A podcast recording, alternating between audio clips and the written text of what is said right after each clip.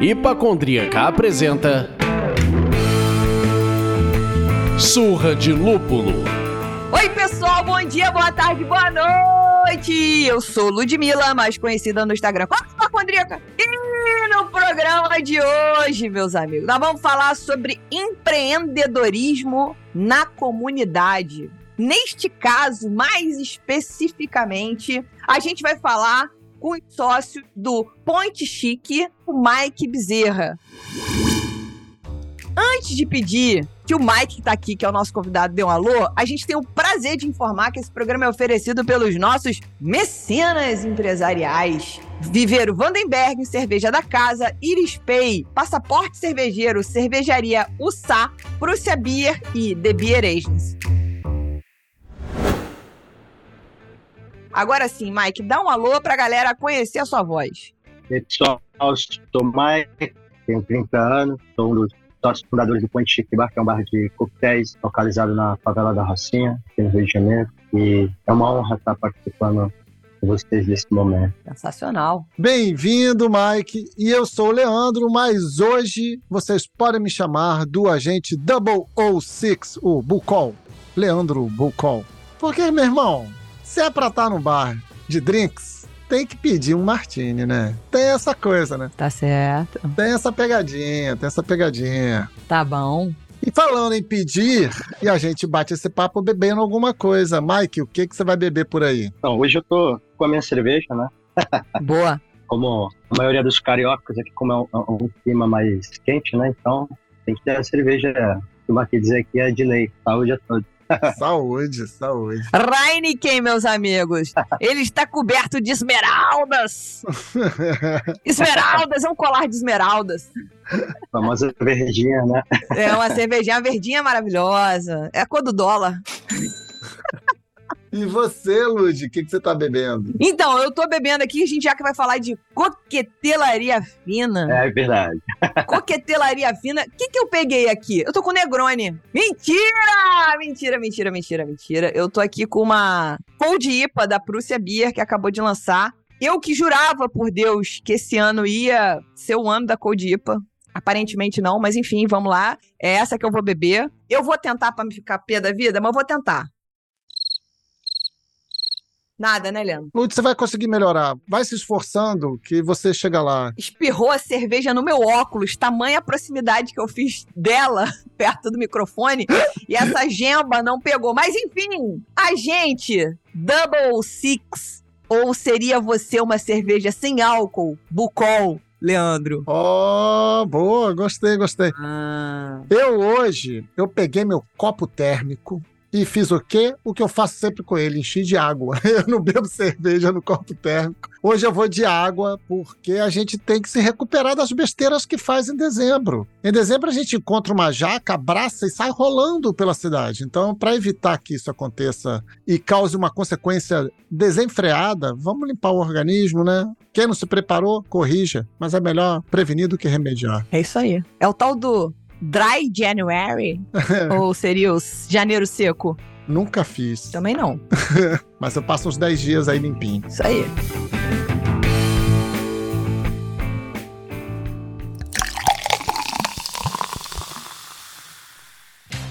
Apoie o Surra de Lúpulo através do site apoia.se barra surra de lúpulo ou comprando uma camiseta na nossa loja.surradilúpulo.com.br. Seu apoio ajuda a mantermos o projeto de pé e a casa arrumada. Outro jeito de ajudar é seguindo a gente na sua plataforma de streaming preferida, dando aquelas cinco estrelinhas nessa mesma plataforma e compartilhando a gente. Eu tenho uma vontade, que é ver aquele programa assim, ó, muito compartilhado que tem às vezes no, no Spotify, sabe? Entendi. Compartilhado para Dedel. Duvido vocês fazerem isso com a gente. Isso ajuda muito na distribuição dos episódios. Boa. Já que você tá pedindo, né? Pede logo um pônei. Exatamente, né? Já que o não eu já tenho. É humilhação, meus amigos. Eu acho que eu vou fazer uma camisa dessa. Fui pra humilhação.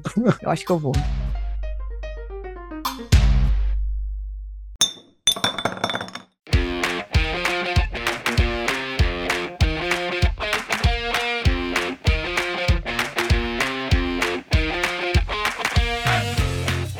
Parando de enrolar o nosso convidado que tá aqui, e eu quero muito conhecer esse projeto, eu queria que você começasse, Mike, contando um pouquinho da tua história, e eu tenho certeza que, como você é muito amigo do Doni, contasse um pouquinho da história dele também, antes do Point Chic, pra gente conhecer um pouco de onde veio isso tudo. Conta pra gente. Então, antes do Point Chic, eu trabalhei praticamente todas as funções dentro de um restaurante, né? Comecei dentro do restaurante desde é, lá do SG, né? Do Auxiliar de Serviços Gerais, aí fui copeiro, cozinha, fui atendente de mesa, fui assistente de atendente de mesa, aí fui mestre, cheguei a, a ser assistente de gerente. E foi toda essa trajetória que, de 2018, a gente acabou se cruzando. Eu tenho uma naturalidade, eu nasci em São Paulo, mais preciso em Diadema. Minha família é toda do Nordeste e pelo fato de eu ser mais velho entre os homens, quando meu pai ele chegou na sua idade mais avançada, resolveu descansar, então nós fomos para viver no Nordeste, que é a terra da minha mãe. Aí de lá, agora tá na hora de trilhar o meu caminho, apesar de ter nascido em outro estado, eu me considero nordestino pela, pelas minhas raízes. Enfim, Uhum. nessa chegada ao Rio de Janeiro, trabalhei em todas as áreas dentro do restaurante, passei por vários restaurantes e tal, e em um desses, desses restaurantes acabei conhecendo o Doni, né? E desde o primeiro contato com um cara que eu vi que tinha um profissional, era um profissional diferenciado, amava o que fazia e eu tinha um desejo muito grande de trabalhar dentro do bar e as histórias contadas dentro dos copos, as histórias vividas dentro dos copos, atrás do balcão, eu queria experimentar isso. Eu vi que ele fazia isso com muita excelência. Uhum. Só que o nosso primeiro contato foi bem agressivo, né? Eu fiz um questionamento uma vez para ele a respeito do trabalho, ele veio com, com aquele jeito nordestino, né? né.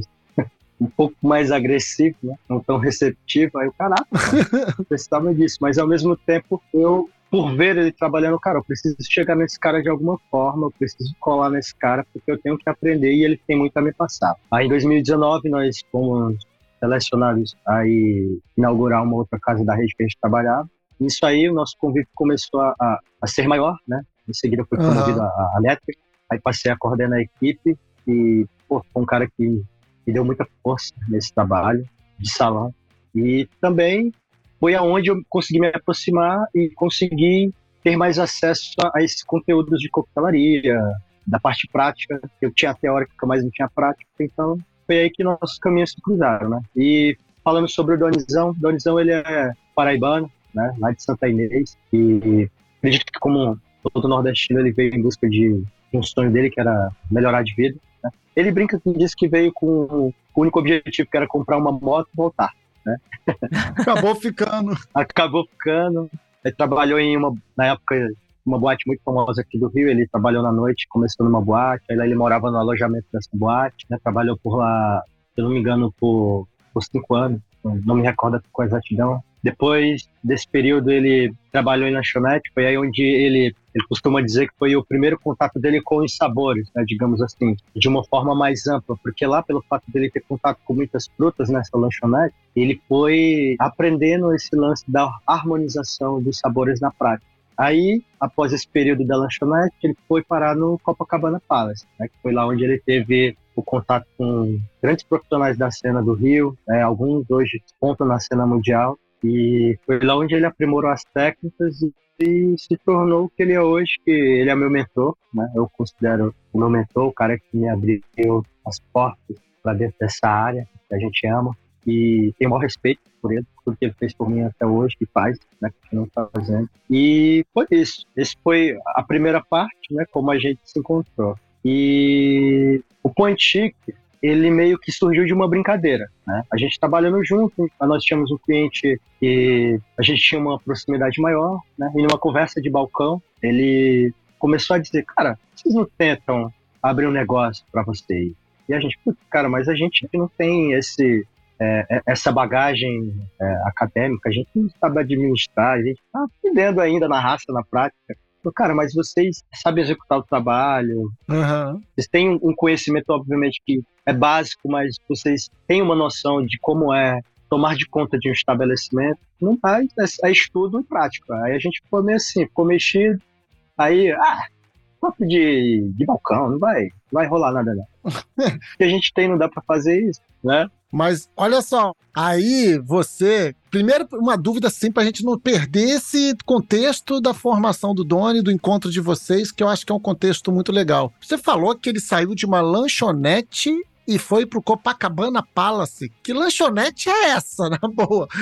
que catapulta a pessoa pro Copacabana Palace. Então, foi assim, ele trabalhava nessa lanchonete. Pode falar nome, não tem problema não. Então, é a idade, eu não me recordo o nome, de verdade. não tenho essa informação. Né? Eu te entendo, eu te entendo. Vai ficando um pouco devagar, né?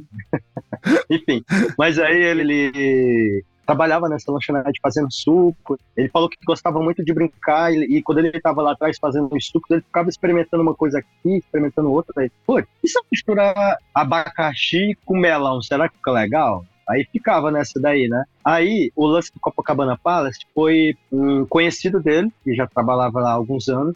Surgiu uma vaga para assistente de atender salão, né? No caso de Cubim. E ele falou, cara, eu nunca tinha trabalhado de comer, mas aí quando eu vi a oportunidade, eu falei, pô, eu vou. Maneiro. Se tiver que acontecer, vai acontecer. Aí chegou lá, ele falou que começou a aprender o ofício, aí de comim ele foi pro bar. Por quê? Porque ele ficou amigo dos meninos do bar, né? Aí nisso aí ele começou a auxiliar, porque o trabalho do comim normalmente no restaurante é auxiliar todos, não só o atender de salão, mas fazer o que tiver que fazer, né? Uhum. Aí nisso aí, ficou amigo de um dos meninos do bar e via o esforço dele, né? A curiosidade dele em aprender o ofício. Aí falou, pô, cara, vai pintar uma vaga aí, o que, que tu acha de ser o nosso barback? Falou, pô, eu quero. Pô, beleza. Já tinha as manhas de misturar fruta. É, exatamente. Ele já tinha trabalhado no bar na boate, mas só que o, o contexto de boate é um pouco diferente de um restaurante fino né? Não tem nada a ver. Total. Você já tem as receitas prontas, você já tem um padrão, né? Normalmente é algo muito mais simples. Você ganha muitas vezes. Aqui não estou desmerecendo os profissionais de boate, pelo amor de Deus, não entenda mal, que são grandes profissionais, mas é algo que já é montado para um público específico. Né, para aquele público. Sim, a demanda é outra. Exatamente. Agora no restaurante já é uma, uma outra coisa. E além do mais, no, no, no restaurante como o Cipriani e no Copacabana Palace, que é fino do fino, né, digamos assim. É, e aí, falando de restaurante fino, tal, parará, vocês começaram a receber essas cantadas de balcão, de, pô, abre o negócio de vocês, faz lá, não sei o que tal. E fala, cara, sobre a ideia de empreender com essa pegada fina na Rocinha. Como é que foi esse processo de criação de vocês de, pô, vamos fazer sim e vamos fazer aqui, na Rocinha? Certo. Então, o Doni morou 10 anos aqui na Rocinha, então ele já tinha o conhecimento do local, uhum. da grandeza do local, né? Porque a gente costuma dizer aqui no Rio que é uma cidade dentro de uma cidade. Total. Porque funciona 24 horas, são farmácias 24 horas, restaurante 24 horas, supermercado 24 horas, então você tem um comércio que ele é muito funcional, né? digamos assim. E o lance de, de abrir um bar de coquetéis surgiu desse papo, e a gente sempre teve desejo de, de caminhar com as próprias pernas, né? mesmo sabendo das dificuldades, o quanto é difícil de, de você empreender num país como o nosso, né? que muitas vezes não, não apoia tanto, né? Uhum. São muitas as burocracias. Mas, enfim, quando a gente pensou na Rocinha, a gente pensou nesse potencial econômico mesmo, nessa cidade turística, porque aqui nós recebemos muitos turistas. Também, dentro da comunidade, tem muitas pessoas que têm um bom capital. Só que, tipo assim, qual que foi a, a ideia central? Cara, é um público que não tem muito acesso a essa cultura. Então, por que não arriscar? E também porque a gente tinha, quando saía do trabalho, a gente queria parar no lugar, trocar uma ideia, comer um produto de excelência, tomar uma boa bebida, ter um bom atendimento. E, infelizmente, muitas vezes isso ainda, em alguns lugares, deixa um pouco a desejar, né? A gente tem essa virtude dentro de nós, né? Que é a hospitalidade, respeito ao cliente, a receptividade e a cultura. Apresentar a cultura mesmo da coquetelaria. Então, aí foi meio a gente chegou a, a, pensar em outros lugares, mas pelo fato de aqui ser um mundo, digamos assim, ser um lugar que funciona 24 horas por dia, toda hora tem passante, aí a gente pensou, cara, por que não? Aí eu falei, cara, eu conheço o lugar, tem muito potencial, então vamos tentar, vamos tentar lá. Se a gente não tentar, a gente nunca vai saber se realmente poderia dar certo. Então, vamos lá. Aí foi quando a gente começou a ir atrás de, empréstimo, de pessoas próximas que tinham um capital maior e, pô, a gente quer montar esse projeto e tal, a gente dá isso aqui como garantia e foi tá acontecendo. Aconteceu de modo muito muito natural, costumo dizer. Maneiro. Foram juntando-se as ideias, daqui a pouco aparecendo espaço, aí quando a gente percebeu, já estava na obra, aí no instalar de dedos, a gente já estava montando as prateleiras, aí quando a gente montou as prateleiras, ligou todo o 14, ligou a cozinha e olhou assim, caraca, é de verdade. E agora, o que, que a gente faz? Ah, aí o Doni, como tem o jeito dele, né, muito, um cara muito otimista, um cara muito crente no que ele está fazendo, falou, cara, agora é só a gente, a gente já sabe fazer. E aquilo que acontecer de negativo, as quedas que vão aparecer pelo caminho, tomar como aprendizado e, e tocar o projeto. Foi isso. A gente pensou na Rocinha pelo potencial econômico e por acreditar que a gente teria o público para nos receber, né? Sim. E qual é a localização dentro da Rocinha? É alto? É ali na via principal? Tem vista? Não tem vista? Como é que é esse, até esse fluxo, assim?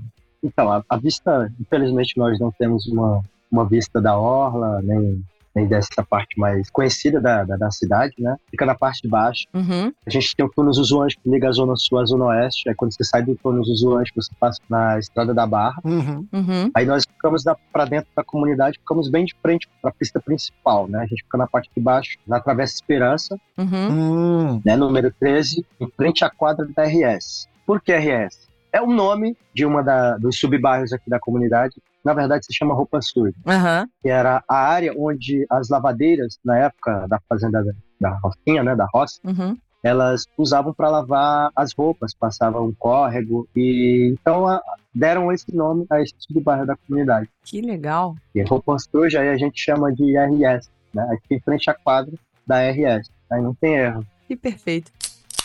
Aí eu acho que eu queria fazer duas coisas aqui. Eu queria conectar uma coisa que você falou, que também tá num bocado do papo que a gente teve no WhatsApp antes da gente. Antes de marcar esse papo de fato e tal. Sim. E conectando com o papo que a gente teve com o Mamá Isidoro, cara. Mamá virou figura carimbada e tarimbada de falar de consumo aqui. O potencial econômico de uma comunidade, independente de qual seja, é imenso, imenso. A Rocinha, então, como você já disse, é uma das maiores da América Latina. Então esse potencial não pode ser desprezado. Então você olhar para dentro e falar, eu vou trazer uma experiência diferente do que as pessoas estão habituadas aqui, mas por que, que elas não estariam abertas? E aí vocês decidem experimentar, botar essa cara tapa para fazer o negócio acontecer. Só que a gente já sabe que estamos em que país, meus amigos?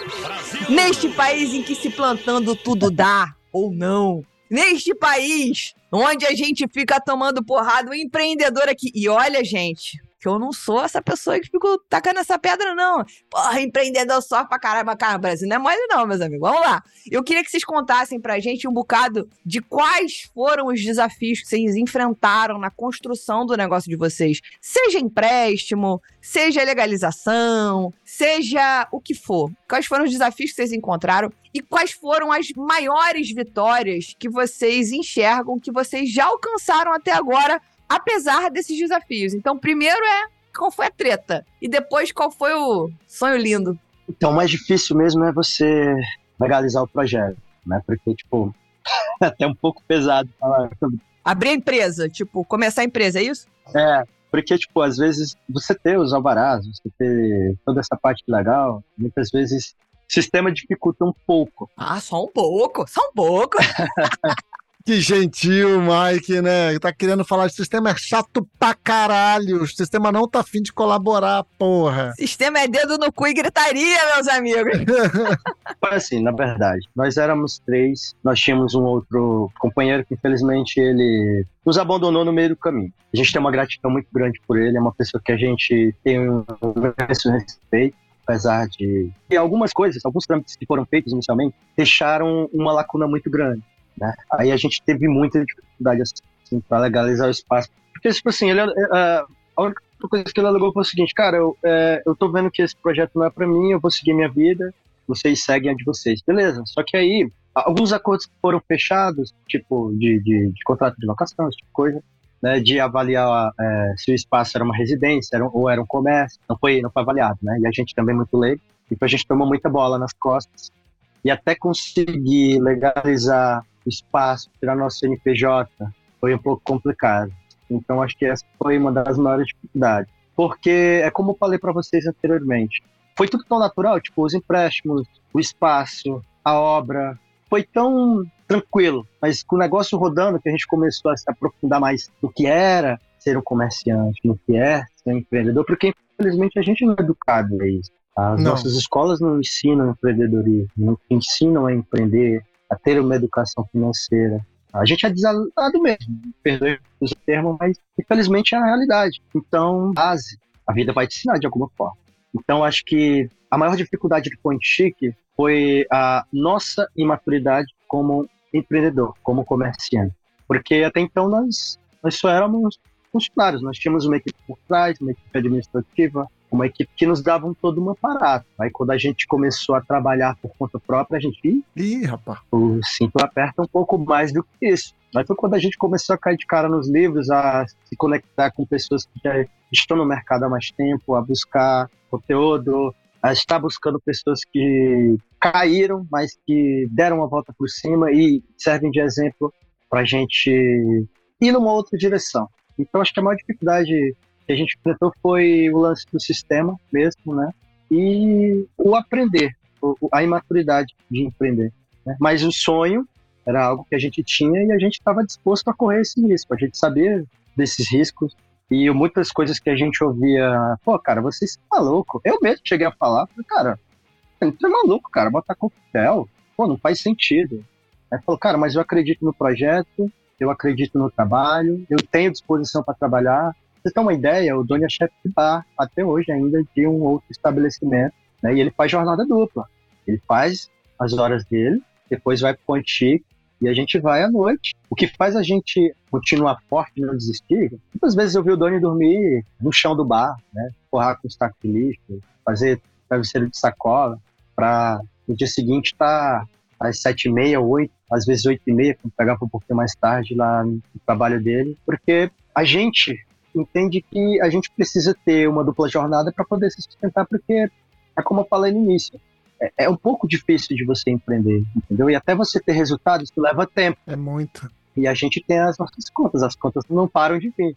E a gente errou muito no início com funcionários a mais que a gente não precisava, ou funcionários que não agregaram, não agregaram ao, ao trabalho, na verdade tiraram. E a gente foi perdendo, eu vou falar de uma forma bem direta, foi perdendo dinheiro nisso aí, Uhum. até a gente entender que, cara, vamos parar aqui e reestruturar tudo. Então, teve essas perdas, serviram de aprendizado, então essa, do meu ponto de vista, foram as maiores dificuldades. E uma outra dificuldade é a questão mesmo do trabalho, pelo fato de muitas pessoas não terem tido contato com a coquetelaria de uma forma mais clássica, desse diálogo direto com o cliente, né? Porque o Point Chic, a gente tem, obviamente, se o cliente permite, a gente tem uma coisa que é nossa, desse diálogo direto com o cliente, explicar o que ele está bebendo, falar sobre o coquetel, falar sobre aquele destilado, contar um pouco de história, porque Uhum. a gente vai, é isso que nos alimenta. E alguns clientes no início eles não entenderam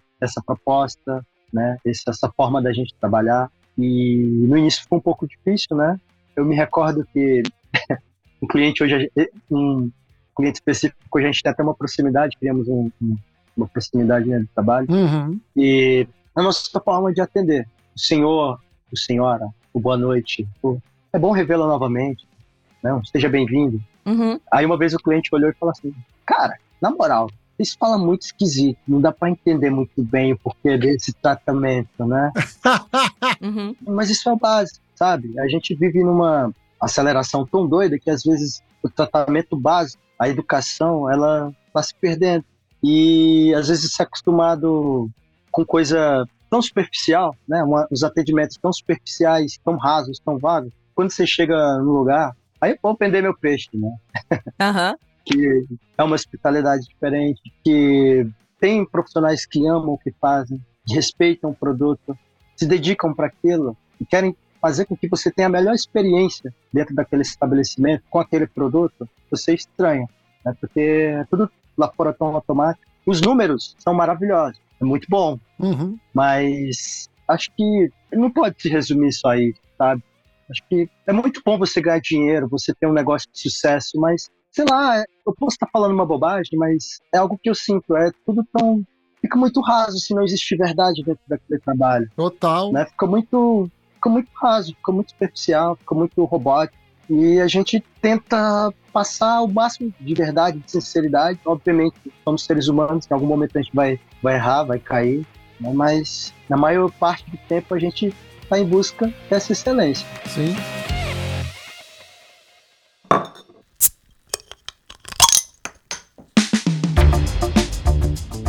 Cara, eu concordo com você, até porque, assim, eu, eu ando pensando um pouco sobre isso. Quase tudo acaba no dinheiro, né? Ou pela falta de dele, você tá trabalhando pra caramba e não tá ganhando, não consegue manter, não consegue ter equipe, não consegue crescer, e aí o dinheiro, a falta do dinheiro acaba. Ou porque você pode estar tá ganhando muito dinheiro, mas tesão acabou, sacou? A vontade de estar tá lá e não sei o que acabou. E aí, então assim, se for um dinheiro pelo dinheiro, só pelo dinheiro, tem que ter uma cabeça, pelo menos, muito diferente da minha, e pelo que você está falando, eu estou me identificando um pouco, para que seja a sensação de que, putz, vou continuar porque eu estou ganhando dinheiro.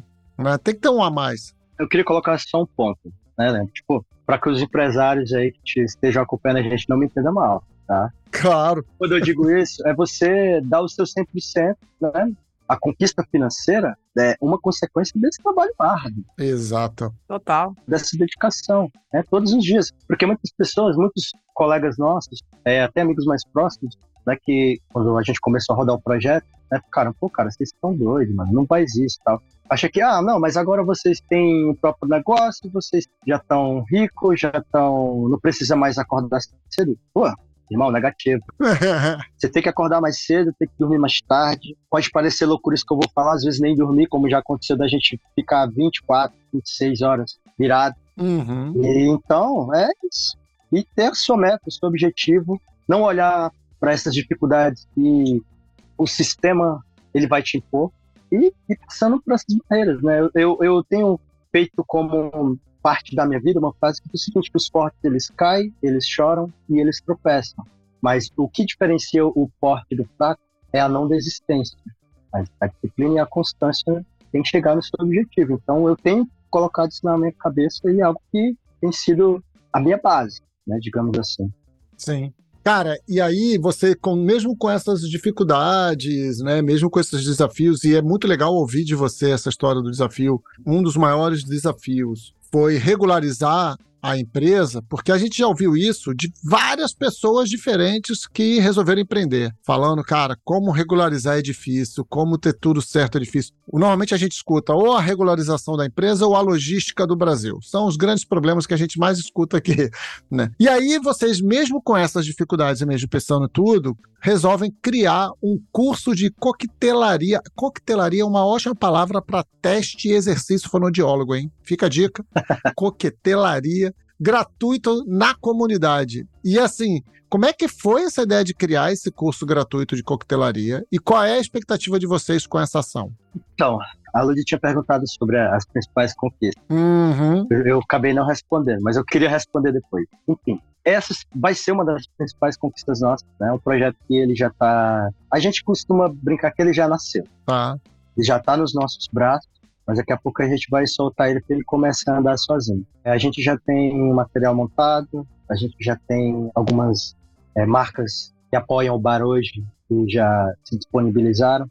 E a ideia desse curso de coquetel é profissionalizar a galera, mostrar para a galera uma, uma profissão que tem uma projeção muito boa aqui dentro do nosso país nos próximos anos, e a gente acredita muito nisso. Dá uma oportunidade para esse cara também, né? Mostrar para ele assim, cara, a coquetelaria pode ser um caminho para você chegar onde você quiser. Eu sempre digo isso. Você pode ser o que você quiser na sua vida, né? Basta você querer e ter objetivo. Assim como a coquetelaria, ela hoje é, é esse caminho, e algo que eu faço com muito respeito e muito carinho, por que não começar a, a plantar essa semente também na cabeça das pessoas? precisa você ser um bartender, mas você pode ser o que você quiser, mas a coquetelaria pode ser esse caminho. E também fazer esse trabalho social, né? Aqui dentro da comunidade, porque a gente acredita que a gente não quer só vender coquetéis, né? A gente quer, se possível, também formar cidadão, né? Passar essa experiência que a gente teve para essa galera. E a gente já tem contato com alguns clientes empreendem no ramo da gastronomia, que já se abriram a falar, pô, cara, curti a ideia, quando vocês começaram a rodar o projeto, a gente pode acolher esse pessoal para fazer estágio, para conhecer as dependências do, do, lugar. Então, a gente está criando todas essas conexões, né? Já falamos com alguns líderes comunitários, explicaram para a gente como que é fazer esse trabalho dentro da comunidade. Então, a gente está muito empolgado. A gente acredita, tudo que você faz nesse plano, ele vai voltar para você, seja bom, seja ruim. Então, existe o bom, por que não escolher? Uhum. Total e também vender o nosso produto de uma outra forma para a comunidade, entende? Porque a, a, gente não chegou ao ouvido de todo mundo. Uhum. E a gente pensa muito, tipo, o cara vai lá, vamos lá na, naquele bar tomar um coquetel, eles têm um projeto legal, eles tratam a bebida de uma outra forma, têm o respeito pela comunidade. Então, é mais ou menos dessa forma, né? E a gente acredita muito nesse projeto. E seria uma grande conquista para nós, né? Não para nossa vaidade, não para a gente se sentir melhor do que ninguém, não, mas pelo uma conquista, como é que eu posso descrever isso? Para a comunidade mesmo. Uhum. A gente não sabe quanto tempo vai durar, né? A gente espera que bastante. É, eu acho que você está pensando até na lei do retorno. Também. Vamos pensar em karma? né? Claro. Eu fui acolhido pela comunidade, a comunidade é, me entregou o público que eu tô interessado em alcançar. Você não tá preocupado? Se alguém da Zona Sul, se alguém de outro canto for, que legal. Sim. Você não tá preocupado com isso, você tá preocupado em servir a comunidade. Exatamente. Aí você fala, cara, como é que eu devolvo isso pra comunidade? Como é que eu mostro para eles que é possível também, né? Que aí é uma coisa Exato. de acolhimento, devolução. Karma, karma, meus amigos. Karma é um negócio muito importante, hein? O karma é bom e o karma também pode ser ser ruim. Então eles estão tentando cultivar o karma bom. Eu acho que tem algumas coisas que são legais que vão me levar para a próxima pergunta, que é a última nesse papo aqui, só para quem não é mecenas. Porque quem é mecenas recebe o conteúdo extra que a gente ainda vai fazer mais uma perguntinha pro Mike. Mas, é, eu, eu achei muito legal você falar lá atrás, quando você estava falando sobre não que o recurso financeiro não seja bom. Então eu posso ter entendido errado, mas está funcionando. O negócio está girando. Está girando. Entendi correto? Claro. Beleza. Você também falou uma outra coisa que é você enfrentou, e eu imagino que seja naturalíssimo, a gente que tá aqui falando de cerveja artesanal, nota os donos de bares sofrendo com o desconhecimento do público sobre aromas e sabores que a gente está falando da cerveja artesanal. Eu imagino também a dificuldade disso para você falar de coquetelaria. As pessoas de repente conhecem a caipirinha, conhecem a caipivódica, conhecem, sei lá, os drinks mais simples mas quando você se propõe a fazer uma coquetelaria fina, você tem um monte de opções de coisas para explodir a cabeça das pessoas que vai caber no paladar das pessoas diferentes, muitas opções. Então eu queria que você aproveitasse esse gancho maravilhoso, esse cabide para contar pra gente como é que foi a montagem do cardápio de drinks da casa e já entrega se vocês vendem cerveja, só pra eu saber. Que aí eu fiquei curiosa, puxei essa pergunta do meu sovaco. Vendemos, ah.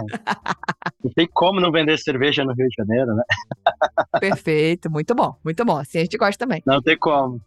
Isso aí. Conta pra gente como é que foi essa montagem, porque deve ser uma ciência. Sim. Então, eu costumo brincar dizendo que o dom, ele tem o dom. Dom, dom. Uhum. Porque para você criar um coquetel, você tem que ter um conceito. Antes de você fazer as harmonizações, você tem que ter um conceito. Né? Tem que primeiro criar uma história. A gente acredita muito nisso, nas histórias.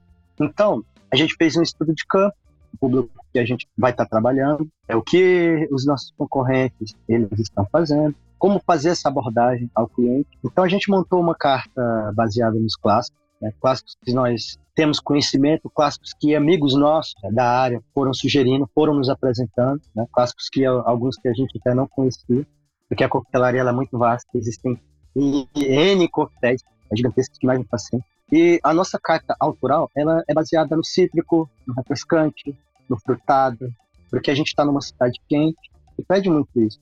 Então a gente foi nessa linha, né? A primeira carta do Pontique foi baseada nesse conceito. Né? A gente tem nossos drinks pontas de lança, né? Inclusive, a gente tem um coquetel que se chama Gindubá. Tem uma história legal. Posso contar? Pode. Claro. Então, o Gindubá é um coquetel que ele nasceu no casamento. A gente estava fazendo uma festa.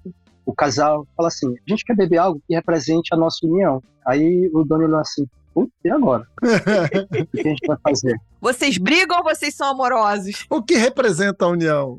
Aí a gente começou a, a pensar, caraca, mano, e agora? Né? Aí a gente vai naquela linha, pô, a paleta de cor tem que ser vermelha, o coração que é o vermelho. A gente já foi na, na, na paleta de cor de segurança. Aham. Aí a gente representou o vermelho, né, como aquele amor. A gente colocou uma base cítrica que representa as dificuldades que todo casal enfrenta ou vai enfrentar. A gente fez um chá de hibisco, aí deu tom vermelho. Usamos o maracujá adoçado para representar a doçura né, do amor. A gente acredita que a felicidade, vida de uma perspectiva do casal, ela também é doce. E a gente finalizou com uma espuma, né, que hoje praticamente a maioria dos coquetéis tem essa espuma e o público que a gente atende, eles gostam e a gente é comerciante, a gente tem que vender, né? Tem uma galera aí que não gosta de espuma, mas peço licença a galera que não gosta de espuma no coquetel. Uhum. Então a gente representou o véu da noiva com essa espuma branca e finalizamos ele com uma pétala de rosa, né, que era o buquê da noite. E a gente deu o nome de gin do bar porque é algo que representa. A gente queria trazer uma referência do bar, né? Pô, é o gin do bar, a galera já chega, pô, é o gin do bar. Aí quando a gente tem a oportunidade de contar, a gente conta a história. Então, basicamente, os coquetéis da gente são baseados em, em vivências pessoais, né? Em vivências de alguns clientes nossos. Né? A gente tem uma brincadeira lá no bar. Se o cliente chegar, pô, quero tomar algo diferente. Ah, pô, você tem é, alguma preferência de coquetel cítrico, seco, algo mais doce? O que, que te agrada? Se tiver um ingrediente aqui, eu posso criar algo. né? Às vezes o cliente vai dando umas coisas nada a ver, a gente vai trabalhando, aí às vezes carinhosamente coloca o nome do cliente, por exemplo, a Ludmilla veio no Pontinho, que eu quero tomar algo diferente assim, papapá, beleza, vamos fazer. Aí, aí no final, vai, lá na cotinha vai lá o, drink da Lud, né, o Ludmilla Drink. Uhum. Aí isso Aham. dá uma cativada no cliente e as pessoas não querem, se sentem acolhidas, né? Então a gente meio que foi nessa linha, né? E aproveitando o espaço, agora, né, para a segunda carta que a gente vai lançar ano que vem, a gente vai dar o nome de Raízes. E então a gente já vai sair um pouco da zona de conforto. De que sentido? A gente vai trazer coquetéis mais salinos, a gente vai utilizar solução de sal, é, a gente está trabalhando com alguns clarificados, cheirados, a gente está trabalhando com uma base de cheirados com vinagre, óleo sacro, fat wash, que é uma base de você extrai gordura vegetal, animal, para dentro do destilado. Então a gente quer mexer um pouco com a cabeça do cliente. Vai dar certo? Sabemos, mas sem a tentativa, né, a gente vai continuar na interrogação. Então a gente quer, nessa próxima carta, trabalhar com essas técnicas. Né? Aí, como eu disse, vai se chamar Raízes porque a gente vai contar um pouco da história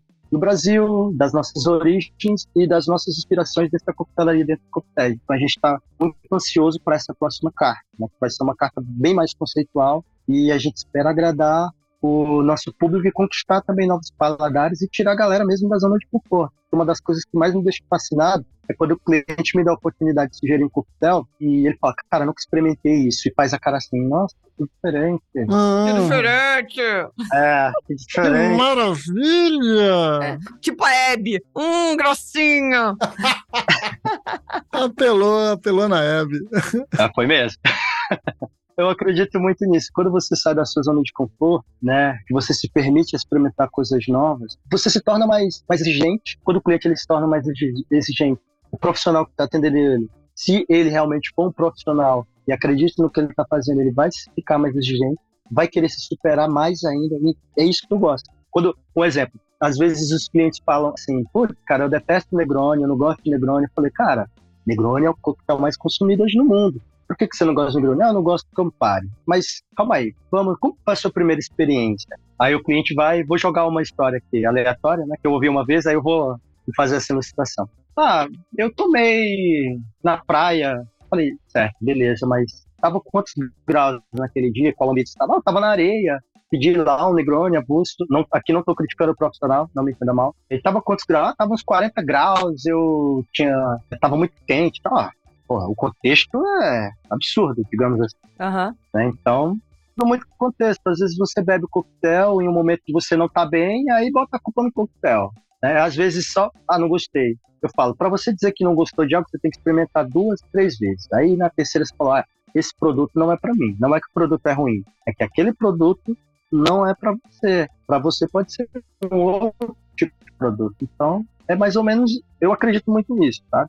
Aí quando o cliente faz essa carinha, eu já, pô, legal, gostei. E aí, quer experimentar outra coisa? Quer ir numa outra direção? É, esse aqui não me agradou muito. Eu já sei que aquele produto não é para ele. Legal. O cliente fala, não gosto. Ah, eu não quero. Tudo bem, a gente respeita, mas quando o cliente me dá uma abertura para brincar um pouco com Aham. o paladar, é, ou ele se permite, aí Aí fudeu.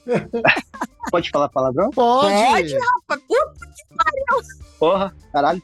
Ô, soltou, soltou. O que tava tenso. Agora relaxou. Porra, o cara tava tenso, meus amigos.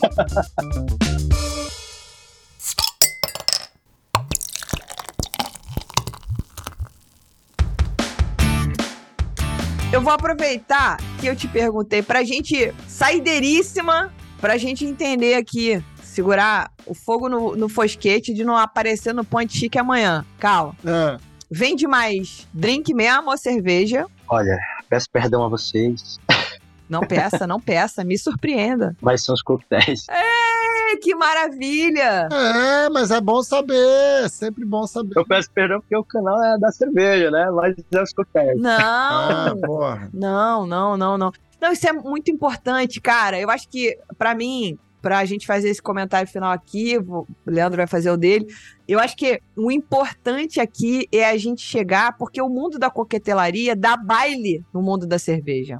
Dá vários dribles no mundo da cerveja, porque consegue, desse jeitinho que você falou, ó, ir comendo pelas beiradas e, e desconstruindo situações. O mundo da cerveja ainda enfrenta muitas reações, muitas dificuldades, e eu imagino que você acabe vendendo cervejas que são as de grande circulação. Sim, exatamente. Porque é normal. Exatamente. A gente tem até uma ideia de botar umas cervejas artesanais, tá? porque a gente já hoje já sente que tem público para isso. A gente avalia isso para 2024, É isso. porque tudo é uma descoberta, você vai se descobrindo. Mas o que sustenta hoje o Ponte Chique são os coquetéis e os petiscos, né? Ai, gente, que maravilhoso. E, e de uma coisa, eu acabei nem te respondendo lá atrás, e eu fiquei com, tá me incomodando aqui. Fala. Que é o lance de conquista. Uma das maiores conquistas também da gente, a gente tem o, Guest SCC de Cria, né?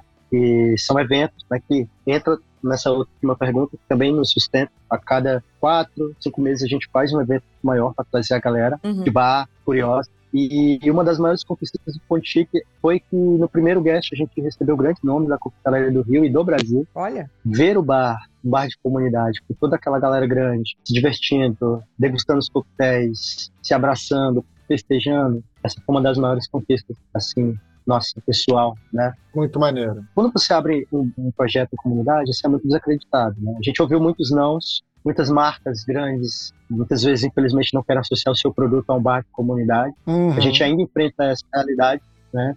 E ter esses eventos através de grandes nomes, né? Porque a gente tem grandes amigos, né, da coquetelaria. Tem o grande Igor Renovato, que é um cara que já desponta aí. Tem o meu outro mentor, que é o Michel Adams, que é uma grande referência pelo saúde. Tem o Yuri do Liz, estou citando aqui alguns nomes, peço perdão aos outros profissionais. Tem o Loureiro, que é um cara que dá muita força pra gente, né? Abraço todos os outros profissionais. Aqui não, não vai dar tempo para falar todos, mas tenho o meu carinho. Então, ter recebido essa galera toda já no, no, no Chique, ver eles festejando, eles te dar um abraço e falar assim, cara, que legal, né? Estão fazendo, isso fortalece mais ainda a nossa cena. E ver essa galera consumir o produto, eles festejarem a união dos profissionais de bar no, no nosso ambiente, putz, é algo que é sem palavras mesmo, sabe? E essa foi uma das conquistas Sim. Fora que daí abriu-se um leque muito grande. Teve muita gente que depois desses eventos buscou a gente para deixar sua garrafa lá, expor o seu produto. E pra gente, hoje a gente vive disso, né, digamos assim, Legal, dessas aproximações né, legal. que aconteceram. Eu acho que isso é extremamente importante. Se eu fosse dar algum pitaco, eu não sou dona de bar, não sou dona de coquetelaria nem nada, mas eu dou sempre um pitaco gratuito. Não se preocupe em não ser o bar da comunidade, seja o bar da comunidade. Quem quiser ir, que vá até a comunidade. E se começar a ir muita gente fora da comunidade, falar, cara, tem cota pra gente fora da comunidade. É 90 comunidades, 10% fora da comunidade, olhe lá. Porque são essas pessoas que vão manter o seu bar. Mas isso, novamente, Tô sendo até rude, talvez, com pessoas fora da comunidade, mas é pra você não descaracterizar. Enfim. E, Leandro, você gostaria de acrescentar alguma coisa nessa pitada, nessa pimenta? Não, a- a- além de Ludmilla Arrude, não, não, não. Eu nunca enganei ninguém. Eu nunca falei que eu era fofa. Não, pelo contrário, eu acho que foi uma troca muito rica, né? Assim, ouvir.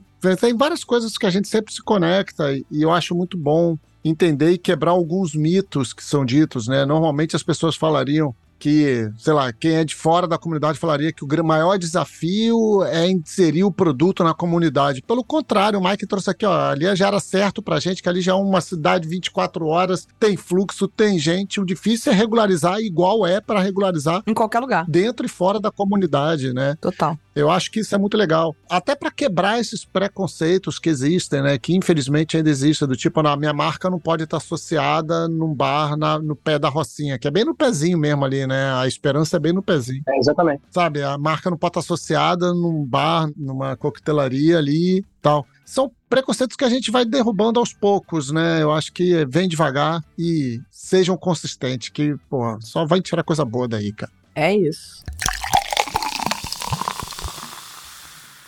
Encerrando o programa do jeito que a gente gosta, agradecendo aos nossos mecenas que nos ajudam a manter a independência criativa desse programa, conteúdo incrível toda semana e a casa arrumada, porque eu sou do signo de Virgem. Natália Carneiro, Rosária Pacheco, Sandro Gomes, Valéria Pinto, Gleison Silveira, meu Gleicinho querido do coração. Eu queria agradecer demais, Mike, você ter estado com a gente aqui. Foi um prazer tremendo ter ouvido um bocado sobre a história do Point Chic. E a gente espera poder apoiá-los da maneira que for, se for bom para vocês. Então, muito obrigada pela sua presença. Ah, eu que agradeço pelo convite. Né? É, confesso que fiquei muito surpreso e fiquei muito feliz pela oportunidade que vocês deram para gente. E a gente fica muito honrado poder falar um pouco do nosso trabalho, da nossa história. Eu queria só deixar uma palavra, assim, você tem, tem uma meta, um objetivo, vai atrás, né?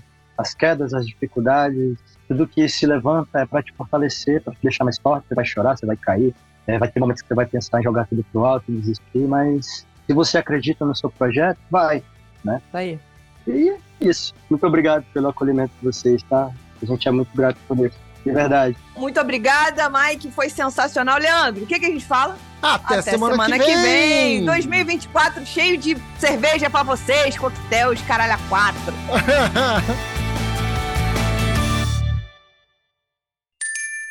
beba menos, beba melhor. Beba com moderação.